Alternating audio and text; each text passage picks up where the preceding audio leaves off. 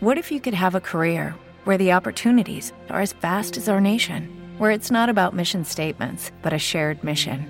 At U.S. Customs and Border Protection, we go beyond to protect more than borders from ship to shore, air to ground, cities to local communities. CBP agents and officers are keeping people safe. Join U.S. Customs and Border Protection and go beyond for something far greater than yourself. Learn more at cbp.gov/careers. Dos minuts passen de dos quarts de dotze, moment d'endinsar-nos a la part fosca i misteriosa de la nostra geografia, de la mà de l'historiador local, de l'historiador de Badalona, Cristóbal Martínez. Bon dia. Hola, buenos días, ¿qué tal? ¿Cómo estamos? Molt bé, i tu? Pues encantado de estar un día más aquí con vosotros. Mm. Avui parlem de les bruixes del Montseny. Efectivamente, hoy vamos a, a darnos una vuelta por ese lugar tan mágico que es el Montseny, que es el pulmón de, de lo barcelonés. Y vamos a contar algunas cosas muy curiosas sobre estas brujas. Y también lo enlazaremos con algunas cuestiones y sorpresas que tenemos muy cerca de Badalona. Mm, a la Serrada Marina, ¿no? Correcto, en la Serrada Marina Tenemos brujas también aquí. hemos tenido brujas y tenemos lugares con la toponimia que se llama el Torrent de las Bruixas, que está Ah, sí. en Santa Coloma de Gramenet. Mm. Es que la toponimia es muy importante, Carlas. Después lo veremos. Doncs a veure, digue'm, Cristóbal, per on comencem?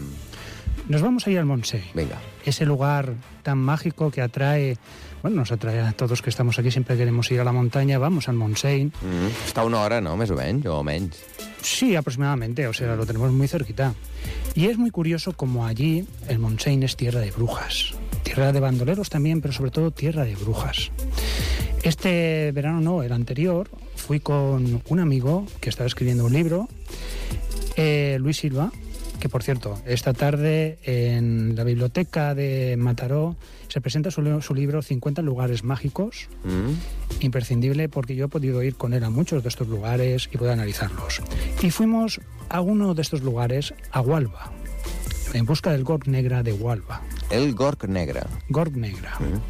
El Gorg Negra es eh, como si fu- fuera un pozo, una poza muy profunda, que de- debajo de un salto de agua precioso se encuentra un lugar muy especial, porque en este lugar se dice que las brujas cada 31 de, de octubre se juntan y hacen un aquelarre. Uy, esto es ya, ¿eh? D'aquí ya, un mes. de aquí a un mes. Y es que esta zona, vamos a remontarnos ahora en el tiempo, vamos a ir al siglo XVII, donde las cazas de brujas, todas las cosechas de aquella zona. ¿Y era porque habían invocado, las brujas habían invocado algo o qué? El pueblo lo pensó. El pueblo lo pensó. Y estamos, curiosamente, estamos en una época donde se llama la pequeña glaciación. Hubo una pequeña glaciación aquellos años, donde era normal, pues, eh, claro, al haber este, este clima, ¿a quién le echaron la, la culpa? A quien tenía más a manos. A veces el pueblo se echa la culpa a los judíos o a otro tipo de, de personas más desfavorecidas. Y en esta ocasión le tocó a estas mujeres. Estas mujeres vivían simplemente en el campo, eh, bastante conectadas con la naturaleza, solas. De estas 14 mujeres que te digo que fueron ahorcadas, solamente una estaba casada. Mm. Por lo tanto, esto estaba mal visto para Claro, el pueblo. estaba mal visto hasta hace 50 años aquí en España, no va a estar mal visto entonces. Totalmente. Con lo cual, eh, ¿qué hicieron? Las torturaron hasta que confesaran. Confesaran que habían hecho un pacto con el diablo. Una de ellas, la, más mayor, de 70 años, que conocemos sus nombres y todo eso, está muy bien documentado, aguantó 11 tormentos. Es decir, 11 tipos de tormentos, de torturas, aguantó hasta que finalmente es, es que es normal, Carlos. Imagínate que nos torturan ah, de esa manera, somos capaces de decir que somos Superman, ¿no? Claro, claro. Es, es lógico. Entonces toda esta zona, como vemos, después de ser ajusticiadas estas 14 brujas, eh, presuntas brujas, que no eran más que mujeres libres, mujeres que, que estaban en el campo, que hacían sus ungüentos, que hacían, conocían las hierbas de- del lugar, Mm, Y que se apartaban de lo convencional también, ¿no? Correcto. Eh, eran consideradas raras, ¿no? Y por eso tenían el, el foco de la gente encima, ¿no? Exacto, eran personas adelantadas a su tiempo, ¿no? Mujeres adelantadas a su, a su tiempo. Hoy día, cualquier persona de- del siglo XVII, muchas de estas personas, viene aquí y seguramente a todas las mujeres dirían que, que son unas brujas, ¿no? Mm. Por querer avanzar, seguramente. Con lo cual estamos en, en un lugar, fíjate que estamos hablando de 14 eh, ajusticiadas, ¿no? O sea, es una barbaridad de, un número. Pues bien, pues en estos lugares fuimos en busca de este Gor Negra. El Gornegra es, es un lugar que está cerca de Hualba. Y recuerdo perfectamente como el camino no es nada fácil. El ayuntamiento no recomienda ir.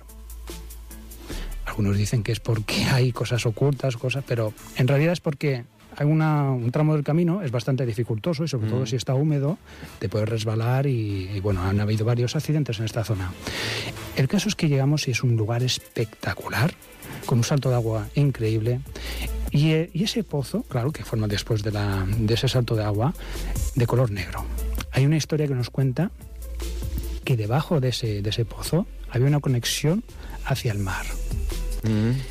Y curiosamente, en los acantilados arriba vimos esto qué significa. Es una manera que la gente del lugar intentó atrapar a las brujas de esta manera, con estas dos cruces, una forma de defensa para que las brujas y los seres malignos que pudieran salir de, estas aguas no pudieran salir. Porque aquí se mezcla otra cosa muy importante que tenemos aquí en Cataluña, les dones de agua. Què són les dones d'aigua? Las dones de agua vienen muy anterior, quizás estamos hablando de tiempos de los íberos o anterior. Son mujeres, eh, son como hadas que cumplen su función si no son vistas. Una vez que son vistas, dejan de ser hadas. Por eso ahí está un poco eh, la cuestión. Y estas mm, mujeres se ocupaban de que las fuentes, las fuentes, funcionaran perfectamente. Es decir, si veis alguna fuente por ahí que no funciona, aparte del ayuntamiento correspondiente, unas cuantas. correspondiente, nos referimos sobre todo a las a fuentes más naturales, ¿no? Mm, de montaña. Pues es que hay alguna dona de agua que no está cumpliendo con su función. Y es un lugar muy mágico que estuvimos eh, allí representados y nos encantó, Carlas. Fue un lugar de verdad espectacular. Y después de este lugar fuimos a un spy, que es el spy de, de las brujas de, de Viladrau, Mm. Spy del Montseny, también espectacular. Yo recomiendo a, a los oyentes que se acerquen a este Spy del Montseny porque podrán ver el Montseny desde otra, otra visión, ¿no? otra visión que, que tienen allí. Y me gustaría que estas brujas que fueron asesinadas, no, estamos representando estas 14, pero fueron muchas más en Cataluña, en realidad solo eran mujeres que querían libertad. Y decías que está todo muy documentado. ¿Qué, qué pruebas hay de, de eso? los tribunales, todo estaba perfectamente, tenemos los documentos de los tribunales que fueron acusadas, que fueron inducidas a decir, a decir que habían pactado con el diablo. Todo esto lo tenemos perfectamente en los documentos de los tribunales civiles, donde los tenemos documentados. Sabemos los nombres de estas mujeres, sabemos eh, a qué se dedicaban, etcétera. Por supuesto, estamos hablando de unos tribunales que creían en, en estos de- del diablo y que estas mujeres estaban pues siempre a favor de- del diablo. Y una vez dejado aparte, Carlas, ¿crees que aquí tenemos algún tipo de, de bruja cerca de Badalona?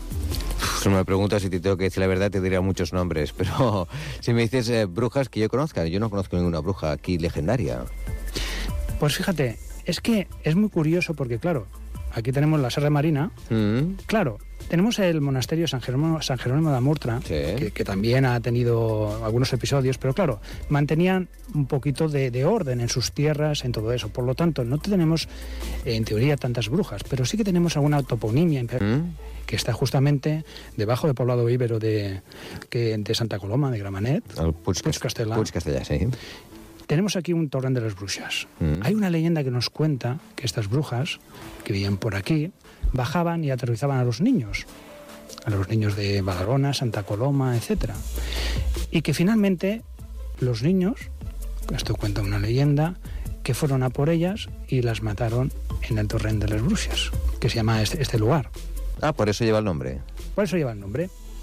Claro, la leyenda ya sabemos que con el tiempo se es- cambian, ¿no? De forma... Pero seguramente sí que por aquella zona, seguramente viviría alguna mujer o algún grupo de mujeres, apartadas un poco de todo, Mm. y el pueblo les cogió miedo. Estas personas seguramente también conocían las plantas, conocían algunos remedios, que mucha gente del pueblo que después las acusaría, estamos hablando también en general, también utilizaban estas, estos remedios caseros, estos remedios. Y déjame por último también comentarte otra cosa que yo descubrí a finales del siglo XX, estamos hablando de 1998, 1999. Yo iba por la Serra Marina con mi buen amigo Jorge, Jorge Triano Y justamente las ermitas que tenemos, dos ermitas, San Climent y San Onofra, Mm. pues en una de ellas la puerta estaba totalmente abierta. Dentro había sangre. Y también habían plumas, plumas de gallo seguramente o Sí. gallina totalmente. Esto lo conocemos aquí, ¿no? No- no- Hemos tenido conocimiento, como de rituales satánicos, parece, ¿no? Rituales satánicos. Una época en que aparecían, pues eso, gallinas eh, degolladas y cosas así. Claro, y estamos hablando de la cultura afroamericana que mm, fue con mucha fuerza, sobre todo al final del siglo XX, principios del siglo XXI, por toda esta zona con mucha, mucha fuerza. Mm. Y claro, también eh, es algo que, que te llama la atención, ¿no? Cómo de alguna forma eh, ha sobrevivido estas, estos rituales eh, por el tiempo. Claro, tú entrar, estamos hablando de unos chavales jóvenes, entras allí, eh, la, la ermita, lo ves todo lleno de sangre, ves las plumas, ves todo eso, pues claro, te asustas. Y estamos hablando de un tiempo donde no había móviles. Mm. Entonces fuimos a- en busca de guarda forestal, que siempre suele estar, solía estar por la zona del Puig Castellà, y se lo comuniquemos. Y efectivamente lo que tú dices, dice, os dijo que era habitual. es habitual, totalmente habitual por la zona. Mm. Y, y es verdad, en la zona de San Jerónimo, en, la- otras ermitas que hay, todo eso, siempre han habido restos de estos, de, de estos rituales, ¿no? Pero esto siempre está más relacionado con los rituales afroamericanos, también eh, satánicos, también de, de la zona. Pero claro, es que hay que saber distinguir de, de las brujas que hemos hablado anteriormente, que eran más bien mujeres libres, o de lo que estamos hablando ahora, que son unos ritos satánicos más o menos bien hechos, ¿no? según unos grupos más o menos serios, pero que sí que es verdad que siguen esta, esta forma de proceder. Mm. Molt bé, doncs, eh, Cristóbal Martínez, moltes gràcies per aquesta història. No sé si podem recomanar que la gent vagi... Tu deies que sí, que la gent vagi a veure el, el Gorg de Gualba, es diu? El Gorg de Gualba. El sí. Gorg de Gualba. Ho podem recomanar, però si dius que és perillós, potser no ho recomanem, no? Mira, podem recomanar un altre gorg, que també és molt bonic, eh, que està muy bien, que és, és el gorg de Viladrau. Mm, el Gorg de Viladrau, que aquest sigui més accessible. Totalmente, totalmente. Este la gente puede ir sin ningún problema. I aquest també és un escenari de bruixeria. Sí, sí, també. también. Molt bé, doncs, Cristóbal Martínez, moltes gràcies. Ens retrobem d'aquí a 15 dies. A vosotros, muchas día. gracias. Buenos días.